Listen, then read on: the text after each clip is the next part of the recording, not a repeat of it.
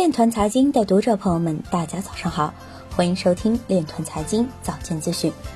今天是二零一九年七月二十九日，星期一，农历亥年六月二十七。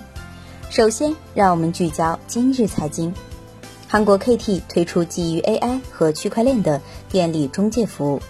美国国防部高级研究项目局正在测试区块链协议，建立去中心化的信息通道。北京工商大学严苏表示，区块链行业如何与公检法司形成有效的联动机制是值得研究的。宁波三男子涉比特币骗局获利十五万余元被判刑。哈佛商业评论表示，区块链将在项目管理方面有着突破性的应用。资深交易员表示，近期比特币波动剧烈，于我而言，该资产类别已经出局。三星、SDS 成为越南 CMC 最大股东，共同发展区块链等事业。微软工程师提出新模式，利用以太坊区块链使机器学习和人工智能民主化。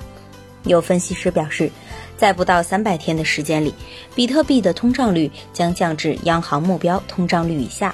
众银行决定把自己的 AI、区块链以及一系列金融级应用公开并开源。今日财经就到这里，下面我们来聊一聊关于区块链的那些事儿。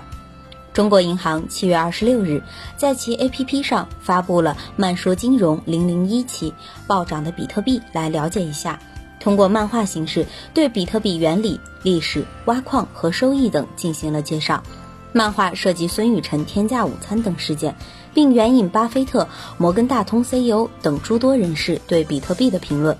该文于七月二十六日下午四点在中国银行 APP 中发布，目前累计阅读已超过十九万次。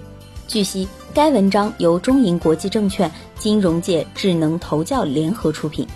以上就是今天链团财经早间资讯的全部内容，感谢您的关注与支持，祝您生活愉快，我们明天再见。